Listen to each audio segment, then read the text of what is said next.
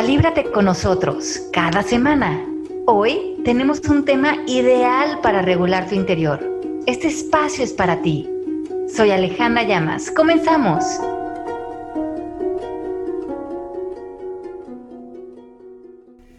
Ya estamos de regreso con un tema que también es un tema bien taquillero, que está además, yo creo que es un tema, pero es un tema súper lleno de, de falsas concepciones o de que enredamos en negatividad y es un tema en el que nadamos todos los días. Y vamos a platicar ahorita del ego. Y agradezco todas sus preguntas, ya me las pasó Mari. Vamos a tratar de dar lectura a todas. Eh, pero vamos a platicar del ego desde el punto de vista del coaching, ¿qué hay con el ego? Mucha gente lo ve como el ego como un dementor de Harry Potter malísimo, pero ahí está presente todo el tiempo.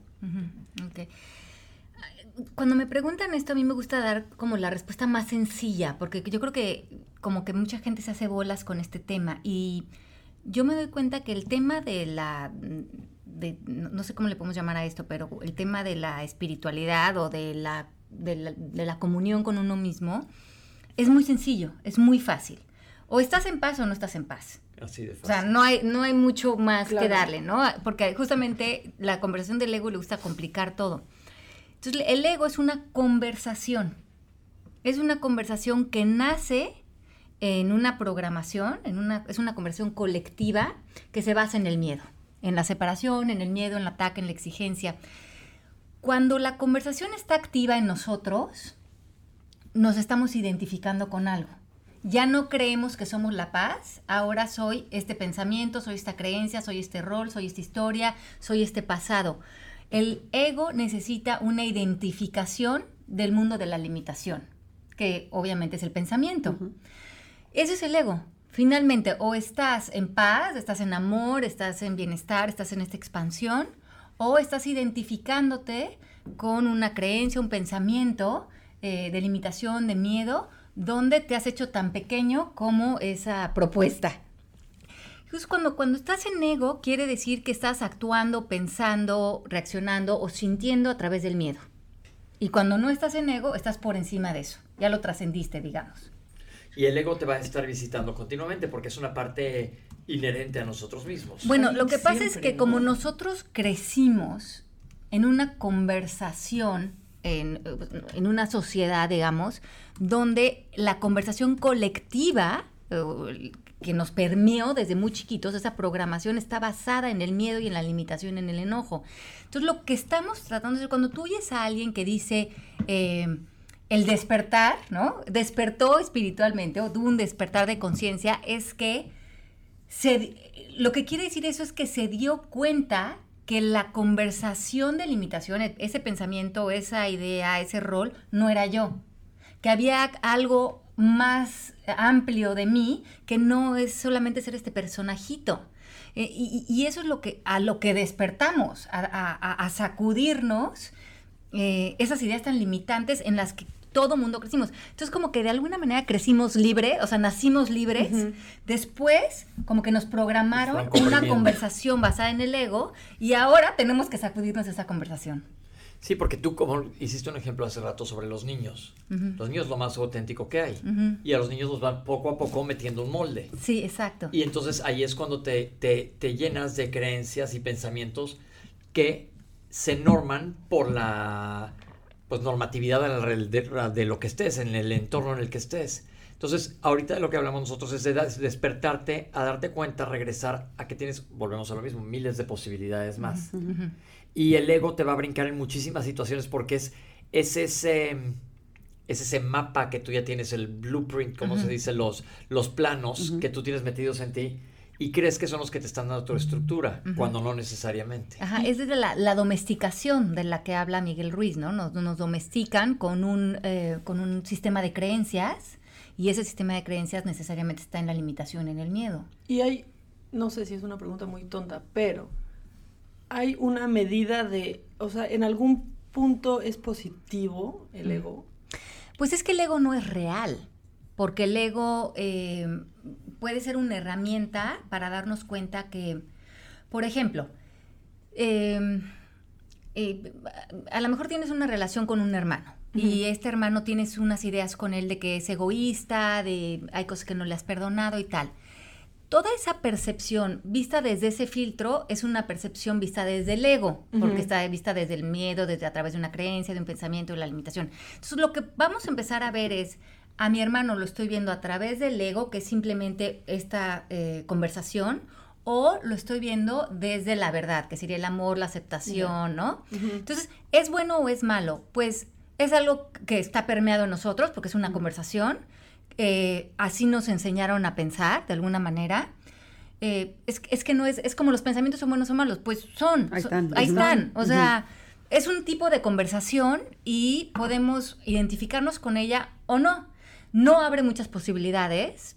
Podemos ver que juicios que ponemos en otros a veces son juicios que nos pueden dar posibilidad de ver cosas de nosotros. En eso nos puede funcionar como una herramienta pero en sí el ego es una conversación y que nosotros creamos de alguna manera, o sea, se, nos permeó y después también nosotros nos volvimos facilitadores de entrenar ego en otros o se lo transmitimos también a nuestros hijos y a otras generaciones porque es un sistema de creencias. Y yo, escuchándolo así, te imaginarías, bueno, es como si metiste un niño a tal escuela militar y salió con la idea militar, pero nosotros somos lo que lo, perpetuamos. Exacto. Continuamente porque estamos dentro de ese mismo sistema de creencias todos colectivo. Colectivo. Y yo creo que es padre desafiarlo y darte cuenta, no, pues si también hay más aristas en esto. Exacto. Pero entonces a veces, la verdad es que lo que puede estar bien o mal es lo que haces con lo que te hace sentir, ¿no? Como, o sea, por ejemplo, de que dices, híjole, me dio en el ego que esta vieja le diera en esa chamba, entonces me puse las pilas para conseguir algo que me hiciera sentir bien, ¿no? O te den el ego que alguien le den esa chamba y tu reacción es violenta y, envidiosa, ¿no? Puedes ahí decidir si tu respuesta va a ser constructiva o destructiva. ¿Qué te hace esa conversación a ti? Sí, exacto, que te, que te refleja, ¿no? ¿Por qué te lo dice? Ráscale a ver qué te, lo está, qué te empuja para allá. Aquí, aquí es de cómo reconocer que estás en ego y liberarte. Pero bueno, pues más que no. Sí, si estás en ego, estás incómodo. Ajá. Si estás en ego, estás incómodo. Hay dolor, hay frustración, hay culpa, hay ataque, hay defensa. Si no estás en ego, estás en aceptación, estás en bienestar, estás en como en expansión. Sí, sabes que hay para todo mundo. Sobre todo, ajá. Sí, sí, estás en buena voluntad hacia la vida. Vamos a ver qué dice la gente porque hay muchas preguntas. Sí. Mira, Creo que todos, la verdad es un tema nuevo que he descubierto en este proceso de amor propio, nos dice Somewhere Beginning, muchas gracias. ¿Cómo le hago para no dejar salir a mi ego? Ah, no, es que el ego está ahí, porque el ego es, es, es esta conversación que, que está ahí, o sea, es como, como algo que en lo que estamos inmersos de alguna manera. La manera que podemos... Eh, irnos alejando de reforzar esta conversación individual y colectiva es reconocerla. Mm. Reconocer que me estoy relacionando conmigo ante esta situación, ante esta persona o ante mí ahorita a través del ego, porque estoy sintiendo incomodidad, porque estoy en miedo, porque estoy en limitación.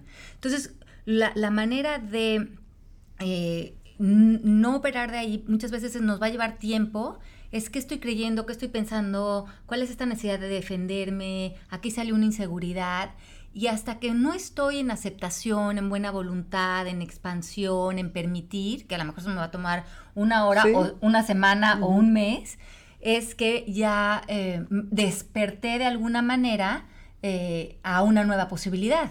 Sí, lo que qué difícil también darte cuenta cuando estás en, o sea, cuando estás eh, con este... Con el ego porque aparte lo justificamos, fíjate. Este Ajá, por eso lo digo. Cuando alguien te hace una injusticia, es bueno tener ego, yo le llamo amor propio. Ajá, ok. Entonces, primeramente reconocer que si tú le, para que alguien te haga una injusticia, tú le tienes que poner la etiqueta a eso. O sea, la persona actuó, eso es neutralizar el hecho. Y que sea una injusticia ya es una etiqueta que tú le pusiste a esto, ¿no?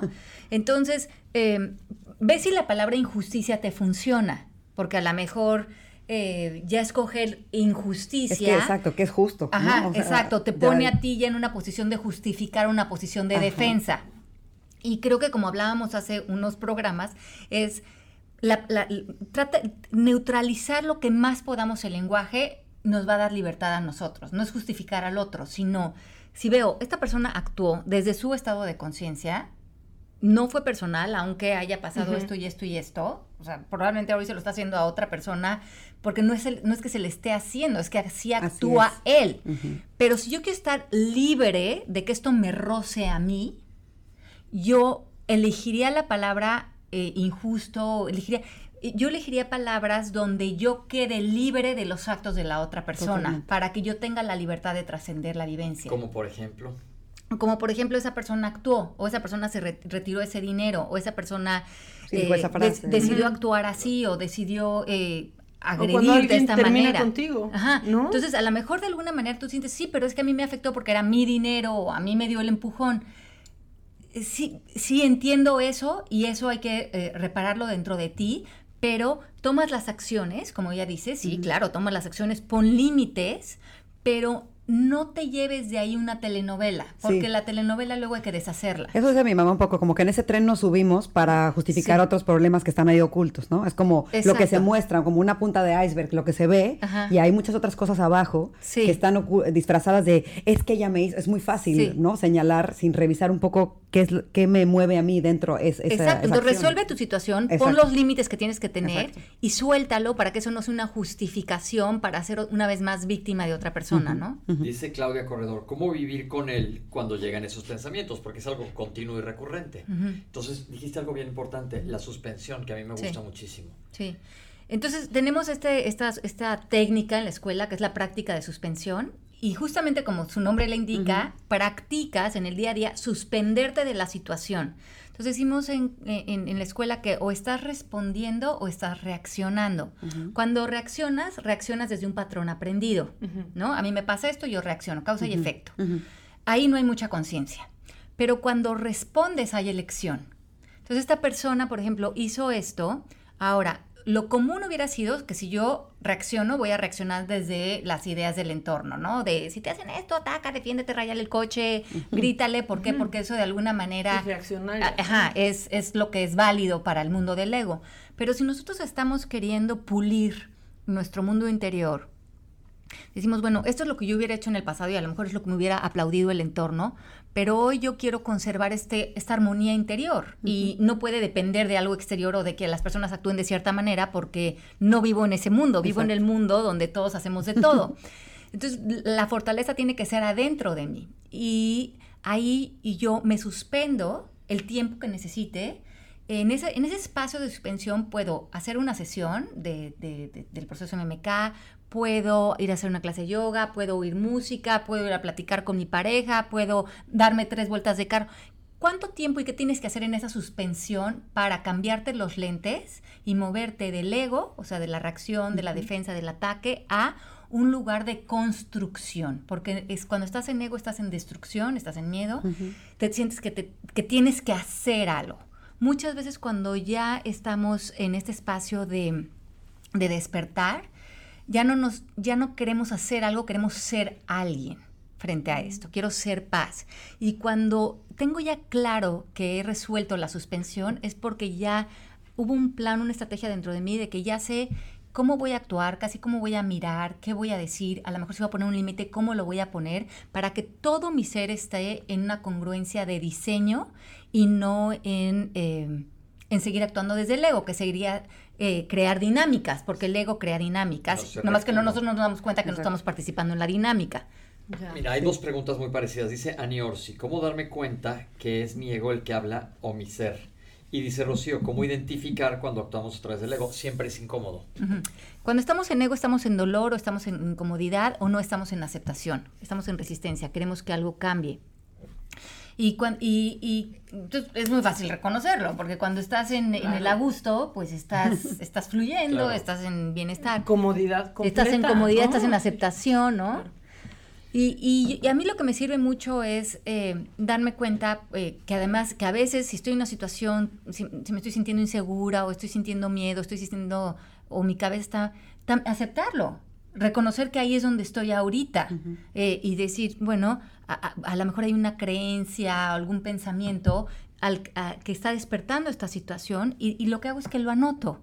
Lo anoto y después lo llevo a una sesión y digo, mira, en esta situación se me despertaron estos pensamientos, ¿no? Se ve que algo de esto sigo creyendo como real. Aquí preguntan que cómo controla en el momento en que aparece, ¿no? O sea, como te das en una cosa y, y, cómo hago que la otra persona está haciendo un berrinche y cómo yo hago una pausa y digo, espera, espera, espera. O sea, ¿cómo, detengo esa... Muchas veces lo tenemos que hacer físicamente.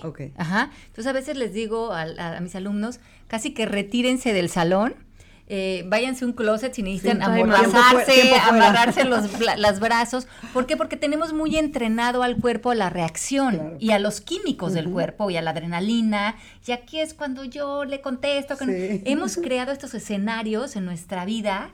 Y, y, todo nuestro cuerpo, nuestro cuerpo está como lleno de soldaditos que todos están ya, ahorita es cuando atacamos y además eh, nos llenamos de estos químicos a los que hablamos hace rato que somos adictos a ellos, a esta toxicidad del drama. adrenalina que también genera, ¿no? Entonces, ¿cómo, vamos eh, atenuando nuestro espacio interior?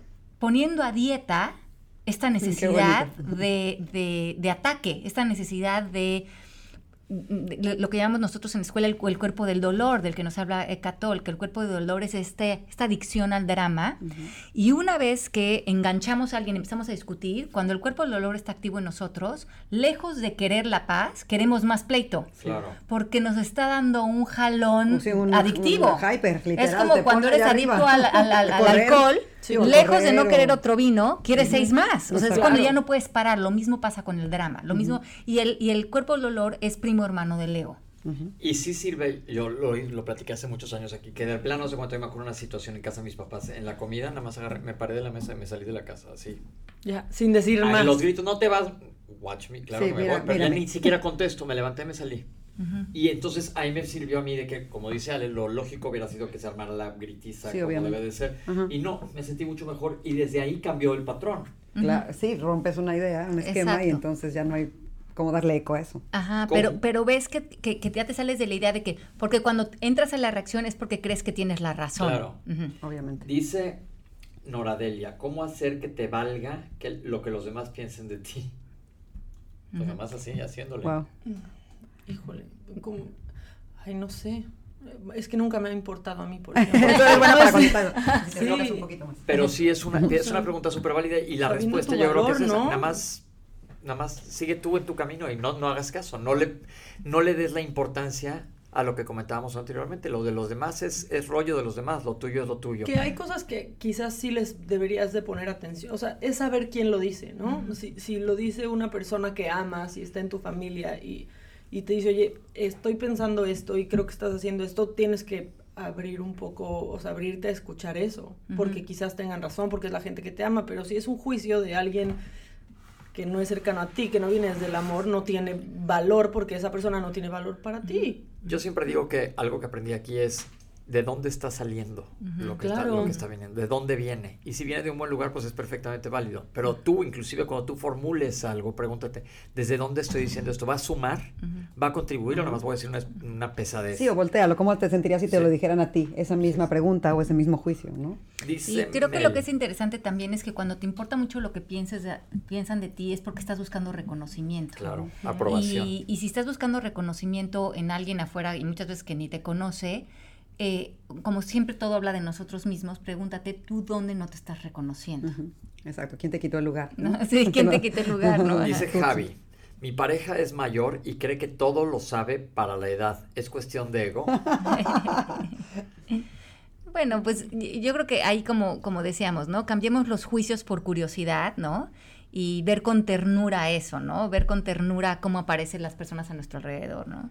Dice Gabriel Lux, ¿cómo diferenciar cuando estás hablando desde el ego o desde el amor? Pues como te sientas, eso no, eso no hay modo de que tú no lo sepas. Cuando estás, cuando estás en el ego, estás en el miedo, y cuando estás en, en, en, tu ser, estás en un lugar, pues eh, si no es de amor, por lo menos estás en un lugar de, de, de, paz. Sí, de apertura. Oye, muchas preguntas son muy parecidas, Luisa Fernanda ya se contestó con la anterior también, preguntaba de, qué, de darle el valor a las demás personas. Dice Kat Katy Ramírez, ¿solamente debo observar la emoción cuando está despierta desde el ego o qué más hacer en cuanto a las emociones? Bueno, yo creo que las emociones lo que es súper interesante es, como decíamos al principio, dejar que fluyan a través de nosotros. Y mm, hay un libro sensacional del doctor David Hawkins que es Dejar ir, que se lo recomiendo.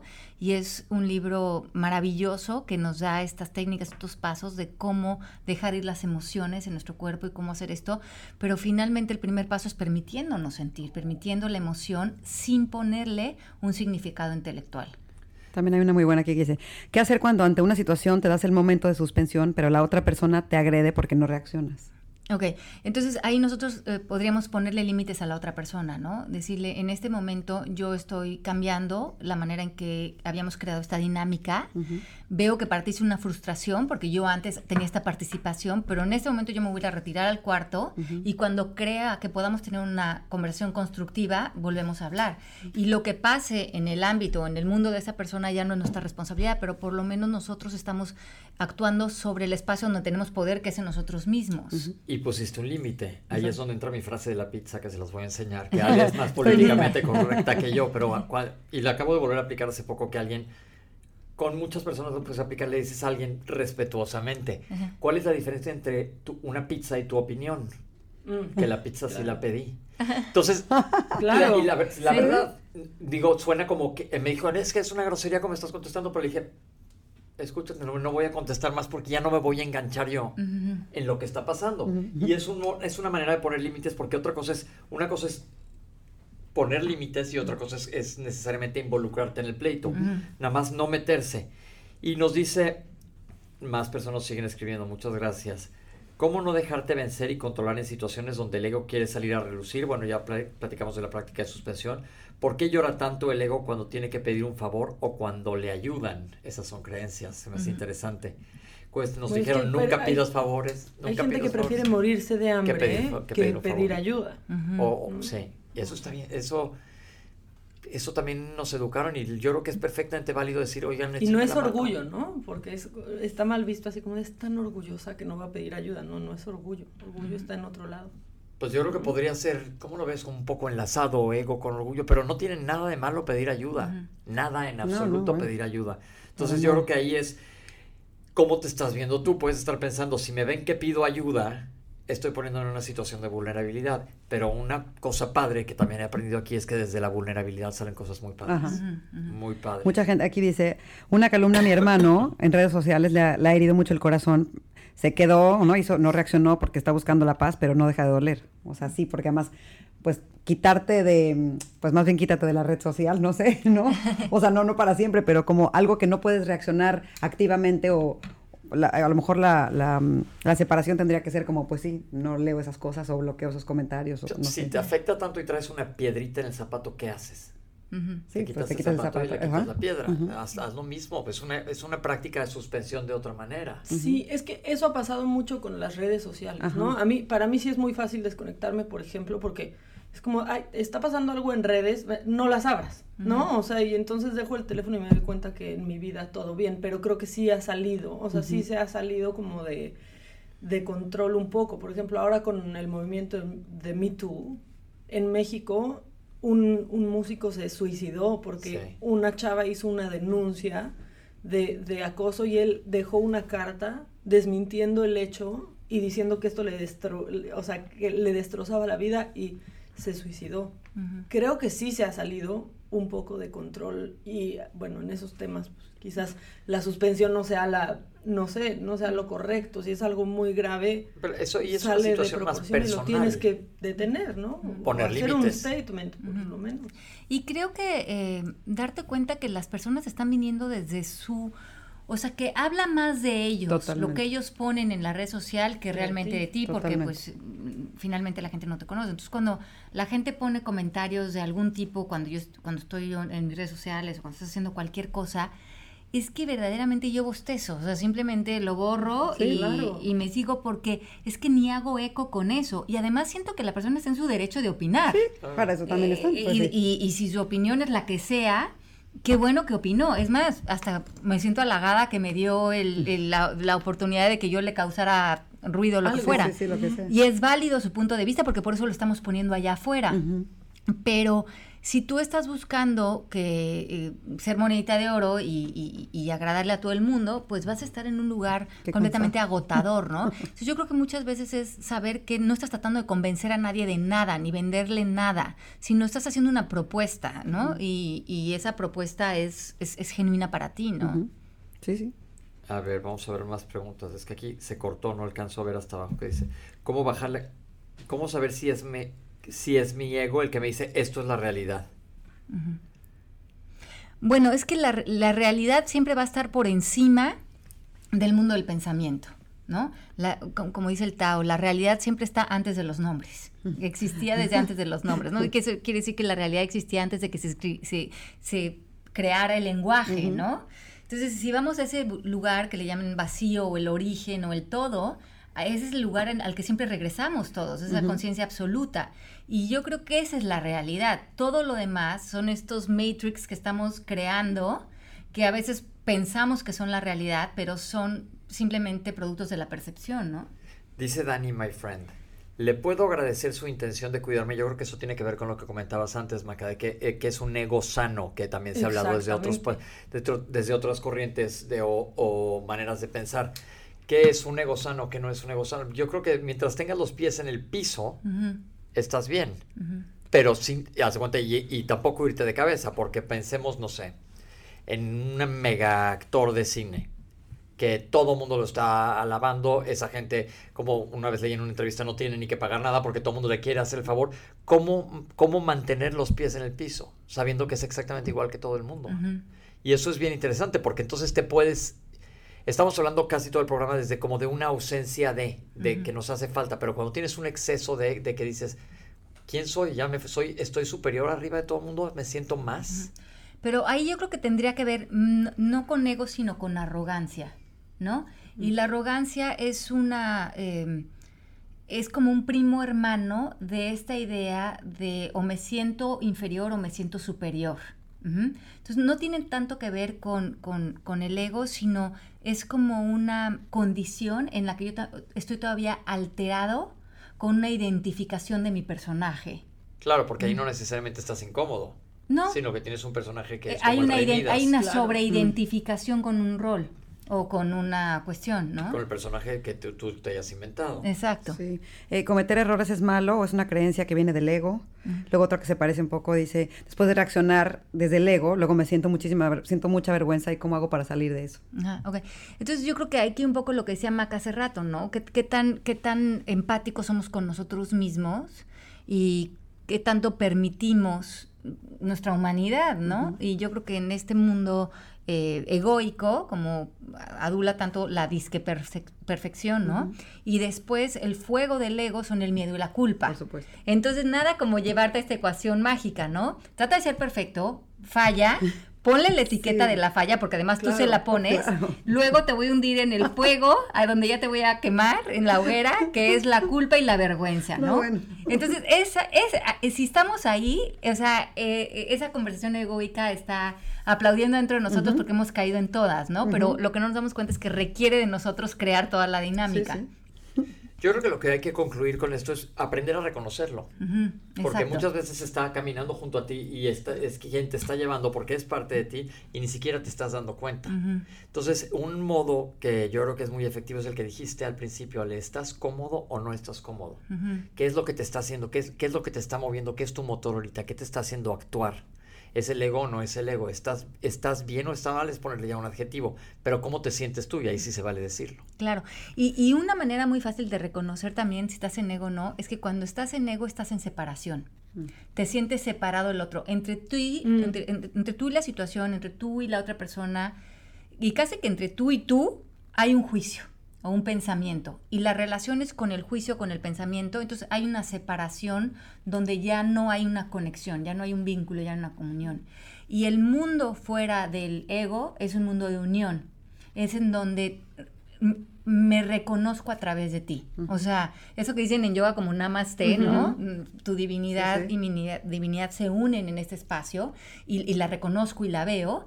Eh, esa es la percepción fuera del ego. Es cuando no hay una separación entre nosotros, hay una hermandad entre nosotros como humanos, entre nosotros con el planeta, entre nosotros con los animales, y cuando podemos ver y desvanecemos nuestra, nuestro inventario de interpretaciones, de posturas, de tal, y por fin logro rendirme a esa unión, estoy completamente eh, en un espacio fuera del sistema de creencias del ego. Pues ahí lo tienes, se nos vino el tiempo encima. Ya, otra vez. Estoy como en clase. Yo también, no creas. Pero escríbanos, ya tienen ustedes el temario, vayan escribiéndonos para que les podamos ir contestando a lo largo de las conversaciones y vamos a hacer un corte ahorita y regresamos en un ratito. Y regresamos, sí, un beso. Esto fue Calíbrate. Te esperamos la próxima semana para vivir en perfecta calibración interior. Gracias por caminar con nosotros.